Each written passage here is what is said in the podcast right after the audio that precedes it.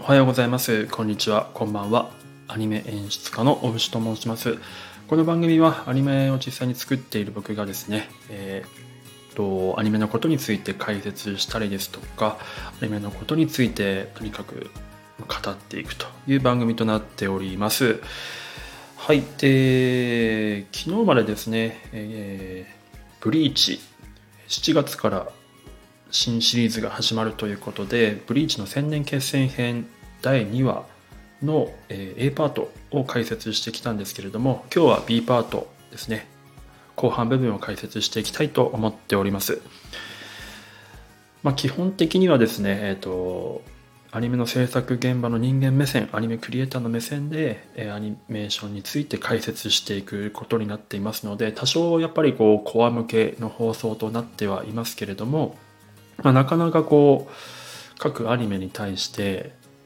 現場の人間目線で語る番組っていうのはそんなにないかなというふうに思っていますので結構貴重かなというふうに思っています。なのでこれからまああんまりないと思いますがアニメ業界でちょっと働きたいですとかちょっと普通の見方には飽きてきたからアニメクリエイター目線でアニメを見たらどんな風に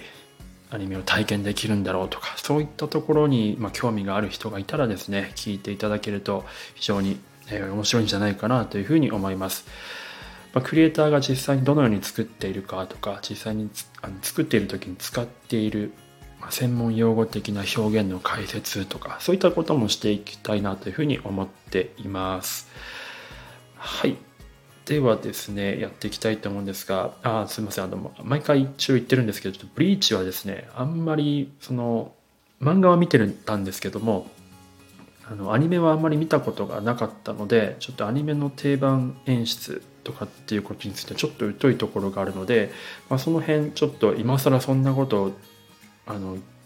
ドヤ顔で語るなよみたいな風に思われてしまう方場合もあるかもしれないんですがちょっとご了承いただければなと思います。あとはあの実際にアニメを流しながらリアルタイムで実況解説していくのでもし可能であれば一緒に Netflix などなどであの映像を見ながらこれをこの音声を副音声的に聞いていただけると楽しめるんじゃないかなと思っております。ただもちろん音声だけで聞いていただいても楽しめるように頑張っていきたいなと思っておりますので最後までお付き合いいただけると嬉しいでございます。では、やっていきたいと思います。Netflix でですね、えー、アニメブリーチの千年決戦編シーズン17ですね。Netflix だとシーズン17になっています。の2話です。2話の B パート。B パートっていうのは CM 明けのことですね。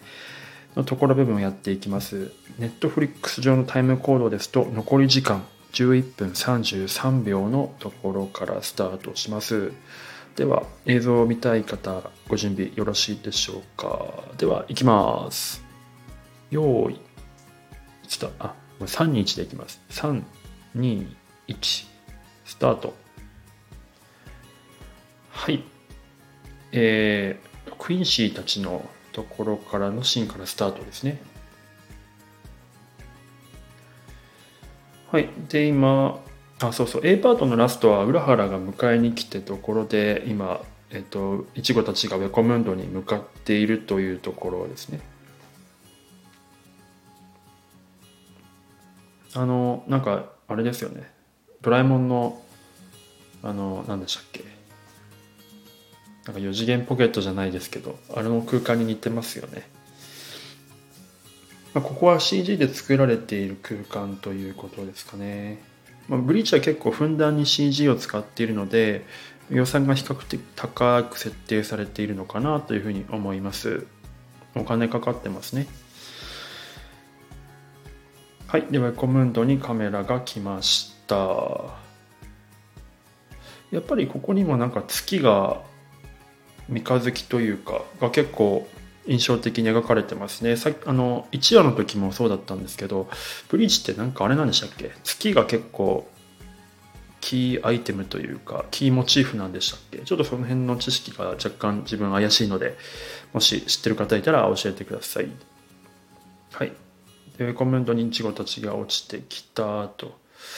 いうことですけどなんかあれですね常に彼らはやっぱりその体の輪郭にハイライトちょっと体のハイライトっていうのは明るい部分のことなんですけど明るい色の部分が描かれていてそこが若干光っているという処理になってるんですけど結構芸が細かいですね。まあやっぱそれの方がこう暗い空間だとシルエットが立つ。特にあの暗い空間でイチゴって明るい部分って髪の毛だけですからシルエットが立ちにくいんですよ主人公なのに。だからやっぱハイライトにこうやって光の部分明るい部分を差し入れる差し色を入れることによって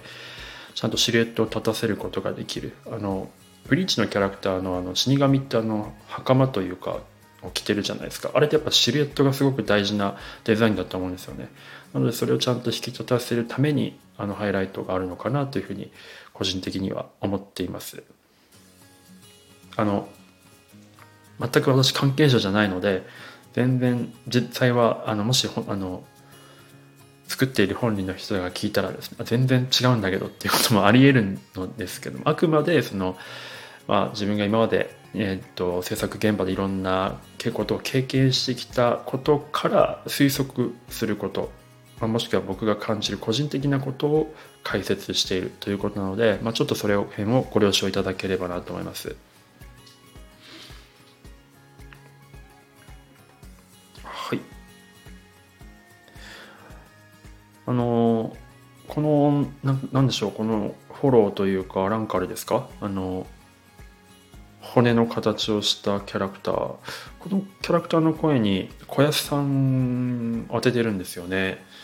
小安さんってもう超大御所というか、まあ、主役をバンバン張ってますし敵役、まあ、ライバルというかボスキャラもいろいろ演じてらっしゃる方なのでなんかこういう1キャラ1、まあ、モブキャラとまで言わないまでもにおやすさんを当ててるっていうことはこのキャラクターが結構大事なキャラクターなんでしょうね。ちょっと原作も若干忘れ気味なのであれなんですけど。あで今キルゲオピーというキャラクターが出てきてこれあれですね。なんか各キャラクター紹介の時にちょっと色がピンク色になってこうギュッとカメラが寄って透明になるっていうちょっとデザイン的な表現がされてるんですけどこれあれですね。ちょっと懐かしい演出というか、あの、昔スナッチっていう映画があったんですけれども、スナッチのオープニングシーンで結構この、あの、こういった近い、これに近い演出がされてましてですね、そこから結構スナッチ演出として一時代をこう賑わせた演出手法なんですけど、まあ、例えばちょっと古くはバッカーノっていうアニメがあったんですけど2000多分2000年代のアニメですよね。僕が大学生の時なんでバッカロのオープニングとかもぜひ一度見てほしいんですがすごくかっこいいオープニングなんですけど、まああいった感じの演出がここに来てされているということはなんか、まあ、一周回ったっていう感じなんですかね。2010年代は多分ちょっと古くてダサいっていう感覚の演出になってたと思うんですけど、まあ、2020年代に入ってあ一周回ってちょっとまた新しく思えるみたいな感じになったからされてるのかなというふうに思います。個人的には懐かしいなというふうな感覚です。はい。で、このキルゲオピーでしたっけ？っていうキャラクターも山寺さんなんですよね、声優さんが。なので、山寺さんも超大御所ですからね。このキャラクターも相当強いキャラクターというか、なんか大事なキャラクターなんだっていうことが、まあ、声優さんが誰かっていうところだけでもなんとなく推測できますよね。はい。で、このキルギョーピーのキャラ、顔のアップとかも三日月が一緒に描かれてますね。なんかこの月っていうのはクインシー側のなんかモチーフなんでしょうかね。はい。こうやって、あの、特に語られることもないんですが視界に必ず何かが入るように繰り返し出てくるモチーフだとかっていうのは結構キャラあの見ている僕らにこう刷り込みの効果を与えるものがあるので大事なものはどんどんどんどんこう、えー、特に脈絡というかあの意味もなく入れていくっていうところって結構大事だったりするんですよね。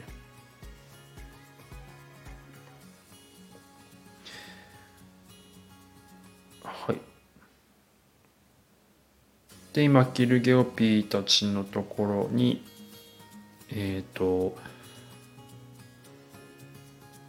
いちごかな？違うか。あのハリベルの部下の3人が来たっていうところですね。アクションシーンが急に始まったんですけどやっぱメリハリがありましたよね。あのキリギョピーがあの上半身のサイズでずっと横位置で歩き続けるっていうすごい長尺のカットがあったと思うんですけどそこからそこってすごくこうための部分で急激にアクションシーンが始まるっていうところでカメラがぐりぐり動くっていうそこを強調するためにあのキルギアピーの横位置で歩き続けるっていう単調なカットがあったんだと思います。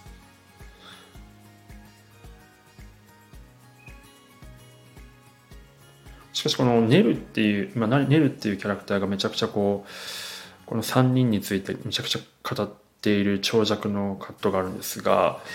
ネルの喋り方は結構特徴的ですよね。あのアニメを作る際にキャラクターのセリフ弱を決めるのって演出さんがしてるんですけれどもどのくらいの間で、えー、何秒ぐらい喋らせてセリフとセリフの間を何秒何コマぐらい何コマっていうのはその1秒24コマで分けた時のことなんですけど、まあ、12コマ分けるの12コマっていうのは0.5秒のことですね。分けるのか9コマにするのか6コマにするのかとかっていうのは全部演出さんが間を決めてるんですけどさっきのネルのように畳みかけるようなこうセリフっていうのはですね非常にこう間に困るというか大体一つの文字例えば「あいうえお」って5文字じゃないですか。5文字だと,、えーと、1コマあじゃあ1つの文字がまあ3コマでって考えるんですね。なので 5, 5文字だと15コマぐらいっていうのがまあベースの考え方なんですけども15コマだと半秒0.5秒ちょっとぐらいですよね。っていうのがベースの考え方なんですけどキャラクターによって早口で喋るのかとかすごくゆっくり喋らせるのかによってそこちょっと調整していくんですけどネルってとても早口なので多分あの長尺のセリフにすると普通に喋るとすごいもっと長くなると思うんですけど巻きで喋ることでギュッと圧縮させてますよね。でその尺をちゃんと測るってどうやって測ってるかっていうとやっぱりあの役あの演出さんがですね役者さんになりきってこのぐらいで喋ってもらいたいっていう想定でバババババババってこう実際に自分で喋ってでそれをストップウォッチとかで測ってやってるんですよねなのでえっ、と、まあ、どっかにもどっかのタイミングでも言ったと思うんですけどあの例えばプリキュアのような女の子可愛らしいアニメ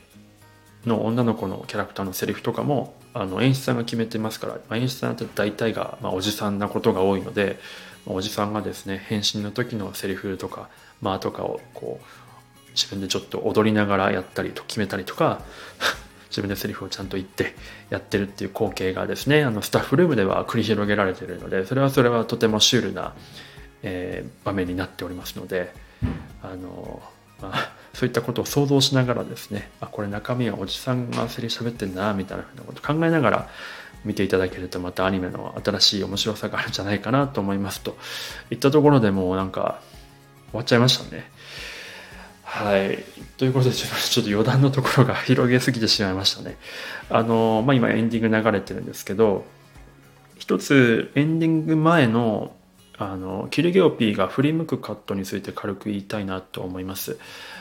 あの、キルゲオピーの振り向き、イチゴが来てキルゲオピーが振り向く時の動きってすごくゆっくりだったと思うんですね。で、さっき何コマって話しましたけど1秒間で24コマの絵が描くことが最大可能なんですがキルギョピーのやつは全部あれ1コマずつ動かしてましたね。全部絵が描かれていました。通常はだいたい2コマとか3コマに1回絵が動くような仕様になってるんですけど、まあ、1コマでうにゅーっとゆっくり動かせることで彼の気持ち悪さとか怖さとかっていうのが伺えるというような感じの演出になってます。おそらくあのカットをこの作、えー、話数の中でですね、とても一番大事なカットまあ、うん、あの、なんでしょう、重要カットみたいな感覚で、多分作画も含めてかなり力入れて作られたカットなんじゃないかなというふうに推測します。はい。まあ、演出さんは全部のカットに100%の力注ぐことはできないので、このカットだけは超かっこよく見せたいっていうカットまあ、それに対して全力を受けますね。まなので今回は多分最後のカットだったんじゃないかなというふうに思います。はい。ということで、えっ、ー、と、第2話終わりましたね。はい、えー、聞いていただいてありがとうございます。もしあのリクエスト、このアニメやってほしいとかあればですね、え、ー、とリクエストいただければ何か